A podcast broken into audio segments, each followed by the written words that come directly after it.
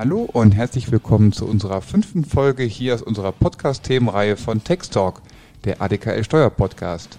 Heute geht es um die Möglichkeiten der Finanzierung, insbesondere um die, um die Kreditstellung bei der Hausbank oder bei der Direktbank mit der Vorbereitung, Durchführung und auch Nachbereitung und Pflichten und Rechte, die man hat bei der Kreditvergabe. Und das mache ich wie immer nicht alleine, sondern zusammen mit Andreas. Hallo Andreas. Hallo Timo, grüß dich. Und da wir nach wie vor von Finanzierung und Krediten nicht so viel Ahnung haben, haben wir uns wieder unseren Gast von letzter Woche dazu geholt. Hallo Carsten. Hallo Timo, hallo Andreas. Ja, hallo Carsten, grüß dich. Carsten, wer die letzte Folge nicht gehört hat, hat das Kreditgeschäft von der Pike auf gelernt und ist jetzt für Unternehmer unterwegs und hilft den Unternehmern dabei, entsprechend beim Bankgespräch zu glänzen. Möchtest du vielleicht selber kurz noch was zu dir sagen, Carsten? Dich ganz kurz vorstellen, den Hörern? Du hast mich eigentlich gut vorgestellt. Also als Finanznavigator und Konfliktmanager bin ich im Mittelstand unterwegs und äh, ja, treue und begleite da meine Mandanten wenn Kapital, Liquidität benötigt wird oder wenn es Probleme gibt. Und das ist ja genau das Stichwort heute. Genau, das Bankgespräch. Ähm, immer so ein bisschen Horrorszenario für viele. Ne? Ähm, wie bereite ich mich denn am besten vor? Gehe ich da alleine hin? Wie läuft das überhaupt ab? Ja, und da will uns der Carsten heute ein bisschen kleine Einführung, ein bisschen Hilfestellung geben. Was ihr in die und, Hand nehmen. genau. Weg zur Bank, ja. Ganz genau.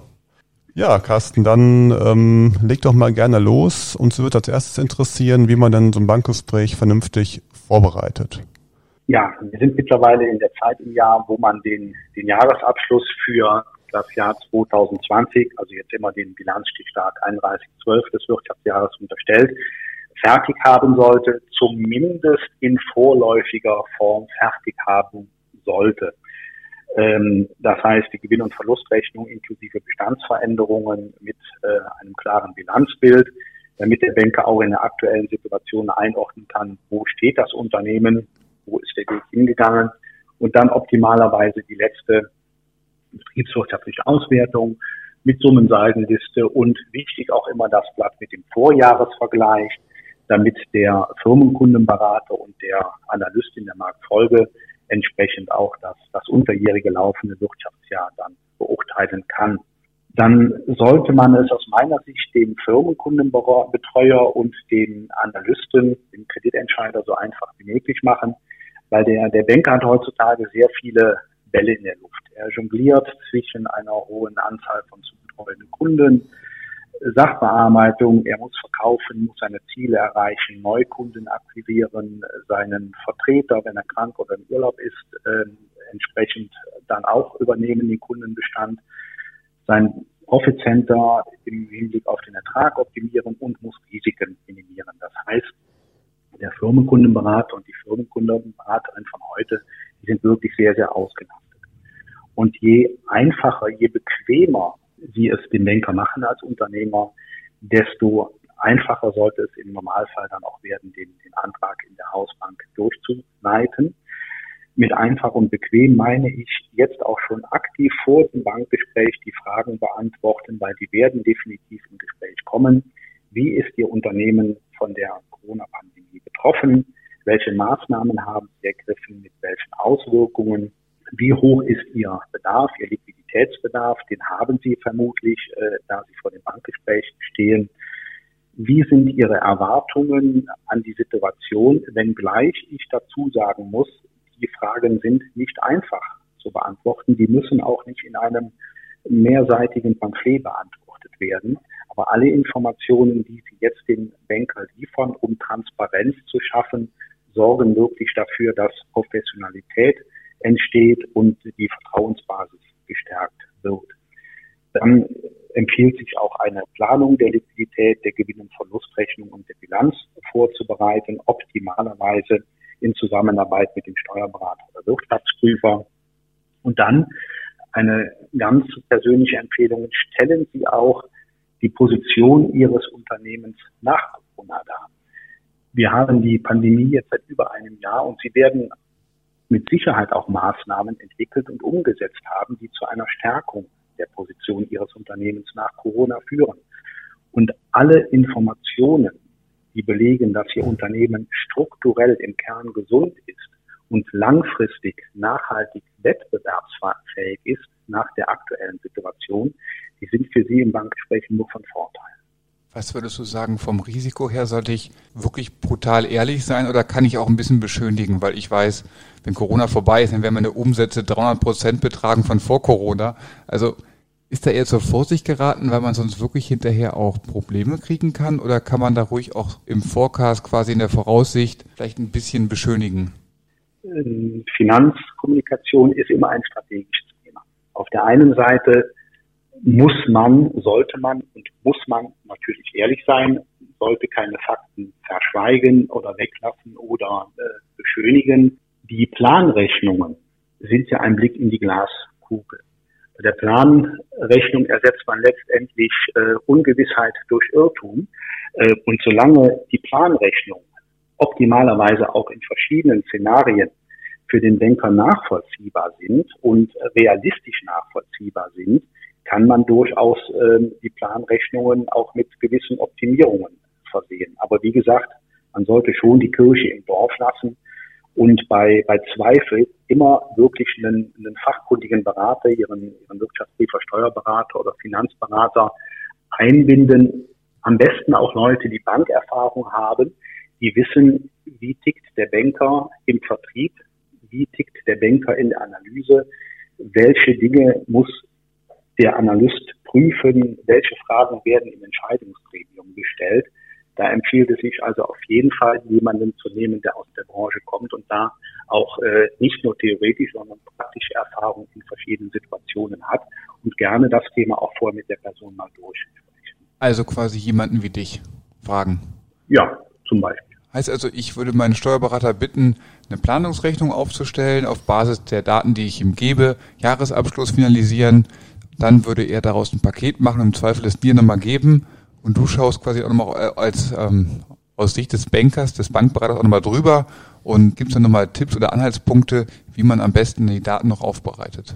Genau, weil dann kann man dann auch gewisse Feinjustierungen, sofern die noch erforderlich sind, vor Versand vornehmen. Oft ist es ja wirklich eine gute und intensive Zusammenarbeit zwischen Unternehmer, Steuerberater und äh, mir beispielsweise in dem Fall, ähm, weil wenn das Reporting oder die, die Unterlagen einmal versandt sind, dann stehen die im Raum. Und dann ist es immer ganz schwierig, wenn es auch nur Missverständnisse, Missverständnisse sind, äh, diese wieder aufzuräumen, auszuräumen, weil dann läuft man schon Gefahr, dass das Vertrauen beschädigt wird. Also da auf jeden Fall, gerade in der aktuellen Zeit, immer vorher jemanden draufschauen lassen. Okay. Heißt also, ich nehme für mich mit, wir gucken zumindest in die optimistische Glaskugel rein und ähm, holen uns wieder fachkundige Hilfe, um den Antrag entsprechend vorzubereiten und vielleicht sogar einzureichen. Genau, haben dich von Anfang an dabei. Und dann geht's ab zur Bank. Geht man da alleine hin oder kommst du da auch mit, Carsten? Oder gehen wir alle zusammen hin? Ja, am besten. Das ist, das ist im Einzelfall. Also ich habe Mandanten, wo ich im Hintergrund tätig bin, die dann, äh, ja, ich nenne es jetzt mal äh, Finanz-Unternehmer-Coaching, äh, die dann im Hintergrund entsprechend sich gemeinsam mit mir vorbereiten, wo wir gemeinsam mit dem Steuerberater, Wirtschaftsprüfer die das Reporting, die Unterlagen vorbereiten, ähm, je nach Situation, Unternehmensgröße, ähm, gehe ich mit den Kunden oder äh, meistens gehe ich dann mit den Kunden, ähm, je nach Situation, Unternehmensgröße kommt der Steuerberater dann auch mit. Das hängt wirklich im Einzelfall ähm, davon ab, um welches Thema geht es und vor allen Dingen auch, wer ist bankseitig mit im Gespräch, damit man auch eine gewisse personelle äh, Gleich, äh, ein Gleichgewicht hat im Gespräch, damit der Unternehmer nicht ganz alleine mit dem Firmenkundenberater, dem Abteilungsleiter, dem Analysten und ähm, einem, einem Trainee, jetzt übertreibe ich mal, sitzt, sondern dass man wirklich auch da in einer gewissen Mannstärke allein aus strategischen Gründen auftritt. Ja, kann ich mir auch vorstellen, dass das sinnvoll ist. Der Unternehmer ist ja oftmals auch ein bisschen angespannt, wenn es dem Unternehmen ein bisschen schlechter geht und er das Geld dringend braucht. Und da gibt es vielleicht auch Sachen, die man dann nicht sagen sollte. Vielleicht sollte man sich ein bisschen zurückhalten als Betroffener und lässt dann lieber die Berater reden. Wie siehst du das?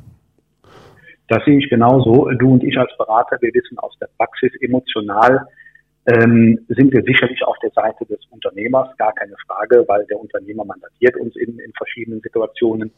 Nichtsdestotrotz äh, sind wir beide als Berater oder wir drei als Berater durchaus in der Lage, die Emotionen rauszunehmen und da wirklich eine, äh, eine rationale Ebene entsprechend einzuhalten oder wiederherzustellen. Äh, insbesondere wenn das Gespräch irgendwo vielleicht droht zu kippen, ähm, dann ist man als Unternehmer doch eher betroffen in kritischen Situationen als wir als Berater. Mhm. Das gibt dann dem Unternehmer Sicherheit und Stärke in dem Moment. Okay. Und wie läuft so ein Gespräch ab, wenn ich jetzt nicht gerade meinen Steuerberater, meinen Bankberater dabei habe? Wenn ich jetzt alleine dorthin gehe mit meiner Mappe in der Hand mit allen Unterlagen, sitze ich dann mit dem. Also, Entschuldigung, sprich. Ja, also der Banker wird auf jeden Fall, ähm, wir müssen jetzt unterscheiden, ist es eine bestehende Hausbank, die schon sehr viele Informationen hat oder vielleicht eine neue Bank. Ich würde jetzt einfach mal für, für unser Gespräch, für unseren Austausch gerade das Beispiel nehmen, es gibt eine Hausbank und es gibt eine Nebenbank, wo beispielsweise ein Zahlungsverkehrskonto vielleicht mit einer kleinen Linie besteht, äh, aber der Berater hat ein größeres Informationsbedürfnis. Ähm, dann fragt der Berater, und das ist auch wichtig für die Vorbereitung, mich zum Beispiel äh, im ersten Schritt natürlich zu dem aktuellen Bedarf, äh, warum ist der Bedarf entstanden, wofür wird der Bedarf verwendet und so weiter und so fort. Dann wird der Banker mich unter, unter anderem fragen, mit welchen Banken arbeiten Sie jetzt schon zusammen, welche Kreditlinien, Darlehen, Besicherungsstrukturen und so weiter bestehen da. Raffinierte Banker fragen auch nach den Konditionen, die sind aber für die Kreditentscheidung nicht, äh, nicht unbedingt relevant. Die sollte man ganz klar aus verhandlungsstrategischen Gründen erstmal außen vor halten. Dann äh, muss der Bankberater für seine interne Aufbereitung zum Gesellschafterhintergrund ähm, Informationen haben, ganz wichtig. Die hat er zwar in der Regel schon im Rahmen der Kontoeröffnung bekommen, aber schauen Sie da nochmal, wann ist das Konto eröffnet worden, sind vielleicht Änderungen in der Gesellschafterstruktur erfolgt. Dann werden Fragen zum Management äh, geführt, gefragt, zu der Geschäftsführung beispielsweise, auch Detailfragen wie der betriebswirtschaftliche Hintergrund, Führungserfahrung, seit wann ist man in der Branche. Ab einem gewissen Alter der Unternehmer wird auch ganz strikt die Frage nach der Unternehmensnachfolge gefragt, was auch mit äh, ein sehr schwerwiegendes Kriterium fürs Bankrating ist. Ja, dann, dann werden Sie zum Geschäftsmodell, zum Vertrieb, zu der Produktion, Alleinstellungsmerkmale gefragt und je mehr Informationen Sie da dem Hausbanker geben, desto positiver gehen Sie aus dem Gespräch hinaus. Desto wahrscheinlicher ist auch bonitätsmäßige Darstellung steht natürlich vorausgesetzt, dass Ihr Antrag in dem Hause umgesetzt wird. Sorgen Sie auf jeden Fall dafür, ist meine Empfehlung, dass Ihr Firmenkundenberater Ihr Geschäftsmodell versteht, dass er die Besonderheiten Ihrer Alleinstellungsmerkmale kennt. Weil der Firmenkundenberater, die Firmenkundenberaterin ist das Bindeglied zwischen Ihnen und Ihrem Unternehmen und der Marktfolge, der Kreditabteilung, dem Entscheidungsgremium. Und je besser der Berater, die Beraterin sie im Hause vertreten kann, je mehr Informationen er hat, desto sattelfester ist der Berater natürlich in ihrem Sinne, um ihren Antrag durchzusetzen. Mhm. Das fand ich nochmal ganz interessant, was du gerade sagtest. Wie ist denn dieses Verhältnis dann zwischen diesen Abteilungen, Marktfolge und so weiter? Kannst du das ganz kurz sagen? Das ist in den, den Häusern ganz verschieden. Grundsätzlich kann man sagen, der Firmenkundenberater, die Firmenkundenberaterin hat natürlich neben den Wellen, die ich eben erwähnt habe, die in der Luft jongliert werden, äh, fokussiert einen Vertriebsauftrag mit entsprechendem Ertrag und ähm, kontrollierbarem Risiko. Die Marktfolge ist anschließend für die Abwicklung des Kreditprozesses, der Vertragsgestaltung und so weiter zuständig. Ja, und das Kreditgremium muss letztendlich schauen, wenn wir bei den Kunden ins Obligo gehen, ins Kreditobligo gehen, ist die Kapitaldienstfähigkeit gegeben, ist das Risiko vertretbar und ist die Marge vertretbar. Das heißt, wir haben letztendlich alle Arbeiten bei der gleichen Bank und haben das Ziel, Erträge für die Bank zu generieren, damit das Angestelltenverhältnis gesichert ist und das Gehalt gezahlt werden kann. Nichtsdestotrotz ist der Kernfokus im Vertrieb und in der Kreditentscheidung schon, schon etwas anders. Hm, das, das heißt, da kann es durchaus auch zu, zu Missverständnissen und zu angespannteren Situationen und Diskussionen kommen, die mittlerweile auch oft eine Tagesordnung sind. Hm, das haben wir auch oft erlebt, dass dann die Marktfolge ein bisschen kritischer war. ähm, logischerweise, und das Gremium natürlich noch kritischer und dass dann der Vertriebler nicht immer alle Versprechen einhalten konnte, ja. Und das klingt jetzt aber nach einem ziemlich langen Gespräch, ehrlich gesagt, wenn, bei all den Fragen und Themen, die da abgearbeitet werden. Meine erste Frage, kann man eigentlich irgendwo die Liste der Fragen einsehen? Dann muss es doch bestimmt auch bei der, weiß nicht, Sparkasse, Volksbank, Raiffeisenbank irgendwo schon so eine Fragenliste auch geben, oder? Zur Vorbereitung? Die gibt es meines Wissens nicht. Aber wenn Sie einen guten Berater haben, also äh, Finanzierungsberater meine ich jetzt, mit Bankerfahrung, also der kann Ihnen mehr oder weniger aus dem Bauch raus die, die, die Kernthemen auflisten.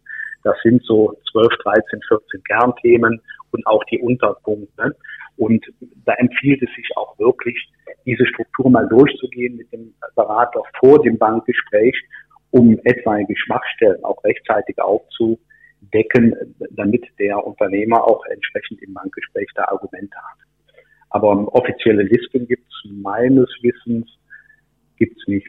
Man könnte sich zum Beispiel bei einer IHK irgendwo einen Businessplan runterladen. Da könnte man sich zum Beispiel dran orientieren als Unternehmer. Ähm, aber Sinn macht immer, da mit einem Berater zu sprechen. Vor das muss ja keine riesige Mandatierung sein mit für, für, für tausende Euro. Das kann ja auch mal ein Grundsatzgespräch mit einem Berater sein. Ja, vor allem bei einem Kredit jetzt, wo wir auch in der Krise, in der Corona-Krise quasi gerade sind, macht es schon Sinn, dass man da dann, wo man quasi nur, nur einen Versuch hat, bei seiner Hausbank den Kredit zu bekommen, dass man da nicht dann unvorbereitet in, in die, quasi letzte Rettungschance so reingeht, ja. Ja, auf keinen Fall unvorbereitet. Ja. Fall. Und wahrscheinlich nur, um das abzurunden, was ich schon damals im Vorstellungsgespräch gelernt habe, saubere Kleidung am besten im Anzug und äh, einen seriösen Eindruck wahrscheinlich machen von seinem Geschäft. Ja, also das selbstverständlich. Ja. Ja. Ich wollte es noch einmal erwähnt Muss haben. Nicht mehr für zwingend die Krawatte sein, aber ein Anzug sollte es schon sein. Gut, ähm, wenn man jetzt äh, den Kredit erfreulicherweise bekommen hat, stellen sich ja weitere Fragen, weil ähm, dann ist man ja nicht am Ende, sondern dann muss man ja auch weiterhin performen. Man muss ja schließlich oder soll ja dann auch zurückzahlen. Und da ist die Frage, was machen denn dann die Banken mit einem? Also wir haben da die unterschiedlichsten Fälle.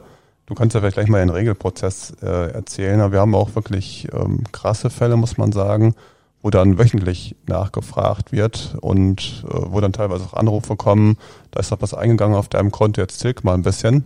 Ähm, wie ist denn der normale Prozess dann, ähm, wenn der Kredit gewährt wurde?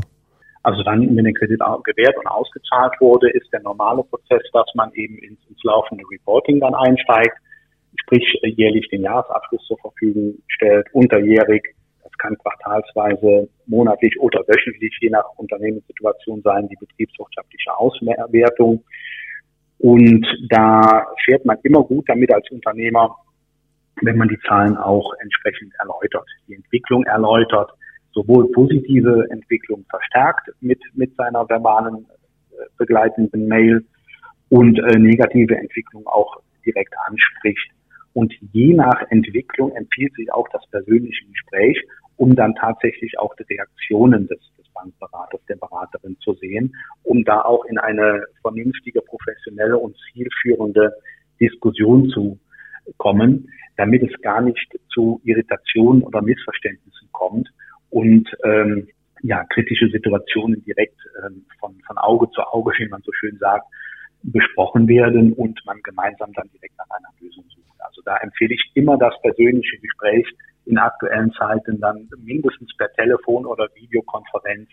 Ähm, aber spricht grundsätzlich auch nichts dagegen, sich im, im Einzelgespräch mit zwei Personen bei der Bank unter Einhaltung der entsprechenden äh, Hygienerichtlinien zu treffen. Also das bitte auf jeden Fall. Haben wir denn irgendwelche Fristen jetzt? Wenn ich jetzt jährlich meinen Jahresabschluss, mein Ergebnis mitteilen muss, gibt es immer so einen gewissen Stichtag? Weiß ich nicht. Weil manche geben mir ihren Jahresabschluss, die nicht eine gesetzliche Pflicht haben, vielleicht erst Ende des Jahres ab. Ist das bei Bankkrediten so, dass ich auch frühzeitiger den Abschluss erstellen muss? Ja, also das hängt grundsätzlich an der Vereinbarung, die man mit der Bank hat, laut Kreditvertrag. Ähm, ich kenne Engagements, die müssen bis zum 28.02. des Jahres, den, den hatte ich vor zwei Wochen noch den Fall, den, den Jahresabschluss in vorläufiger Form vorlegen. Das ist natürlich recht anspruchsvoll. Normalerweise haben, hast du irgendwo eine Frist, äh, die, die auch markttauglich ist, die auch für den Unternehmer und für den Steuerberater und Wirtschaftsprüfer äh, entsprechend umsetzbar ist. Ja, ich, ich wollte mich gerade sagen, ich kenne auch diese Mandanten, die schon irgendwie am 3. Januar schon fragen, wo ist der Jahresabschluss? Die Banken fragen schon, ja. Ja, also oft ist es beim, beim klassischen KMU-Kunden ist es in der Regel der 30.09. Des, des Folgejahres. Aber je früher man die Unterlagen vorlegt, desto angenehmer ist es natürlich. Absolut. Gibt es denn ähm, vor allem auch dann neben dem Reporting, was ich ja dann je nach Bank einmal jährlich oder auch vielleicht quartalsweise bei einer BWA, also eine betriebswirtschaftliche Auswertung, äh, vorlegen muss, gibt es äh, obendrauf noch für mich irgendwelche Art von Nachweis oder Dokumentationspflichten? Also sollte ich, weiß nicht, kleines Beispiel, ich habe jetzt einen Kredit beantragt mit meinen Planzahlen für das nächste Jahr, dass alles wieder nach Corona wieder bergauf geht. Sollte ich irgendwie quasi die Berechnung oder die, wie ich auf diese Werte gekommen bin, soll ich das alles auch quasi, welchen Grid bekommen habe, irgendwie archivieren, dokumentieren, um, falls es hinterher doch nicht so gut läuft, wie ich es in meiner optimistischen Sichtweise gesehen habe, äh, wie ich auf den Wert gekommen bin als Nachweis, um nicht irgendwie hinterher ja. den Betrug irgendwie äh, angezeigt zu werden für? Ja, auf jeden Fall. Also zu einer guten und umfangreichen und professionellen Planung gehören auch die Prämissen, die entsprechend auch schriftlich festgehalten werden. Und da ist meine Devise lieber äh, ein, zwei Sachen mehr dokumentieren als zu wenig, damit man genau diesen Fall, den du gerade geschildert hast, äh, die Planung trifft unter Umständen nicht ein und ähm, man nachher schauen muss, Mensch, wie bin ich auf die Werte gekommen, auf die Annahmen. Also dass man da auf jeden Fall die Prämissen dokumentiert. Da wird aber der, der Banker in der Regel, wenn die Planung abgegeben wird, auch nachfragen. Also alles, was, was, was die Bank bekommt, dokumentieren. Und im Normalfall ist es so, dass die Dokumentation über die Unterlagen, die die Bank bekommt, hinausgeht, weil man sich ja im Rahmen der Planung, auch der Diskussion bei der Planung mit dem Berater, mit dem man die Planung gemeinsam macht, ähm, ähm, Notizen macht und, und weitere Eckdaten und Prämissen festhält. Also da am, am besten alles dokumentieren. Und dann quasi aufheben bis zum Ende des Kreditzeitraums. Also im Zweifel fünf Jahre, zehn Jahre. Im Optimalfall ja. Das ist ja heute mit digitalen Archiven nimmt ja auch keinen großen räumlichen Platz mehr weg. Alles klar. Dann glaube ich, haben wir jetzt ungefähr verstanden, wie ich, äh, in der Theorie zumindest. Auf jeden Fall. Haben wir auf jeden Fall ein besseres Verständnis, wie was sowas abläuft, was man beachten sollte. Vielen Dank dafür, Carsten. Das war auf jeden Fall sehr interessant. Sehr gerne. Und dann starte ich schon mal langsam unsere Abschlussmusik. Und genau, bedanke mich auch nochmal bei unserem Gast recht herzlich für die spannenden Einblicke und auch Ausblicke auf Kredite und Kreditvergabe. Genau, wenn sich Fragen ergeben, ich würde sagen, den Experten ansprechen. Die Informationen sind auch verfügbar in unseren Untertexten. Auch wir sind dort auffindbar. Bleibt gesund, bis bald. Und vielleicht noch ein letzter Ausblick auf die nächste Folge schon mal, die uns schon nächste Woche erwarten wird, schon Folge 7 dann nämlich zu dem Thema Planungs- und Erfolgsrechnung von Unternehmen in der Krise wo es dann darum geht, eben auch diese Rechnungen anzustellen, die die Bank vielleicht auch haben möchte. Und schon wieder ein Thema, wo wir zwar als Steuerberater nicht die äh, letzten Experten sind, sondern da haben wir auch einen weiteren Gast dann, Wirtschaftsprüfer seines Zeichens, der sowas hauptberuflich macht und wird uns da ein bisschen mehr zu dem Thema erzählen. Aber dazu dann nächste Woche mehr. Vielen Dank fürs Zuhören. Vielen Dank dir, Andreas. Danke dir, Timo. Danke, Carsten. Und bis bald. Bis bald. Macht's gut. Tschüss. Alles Gute. Tschüss zusammen.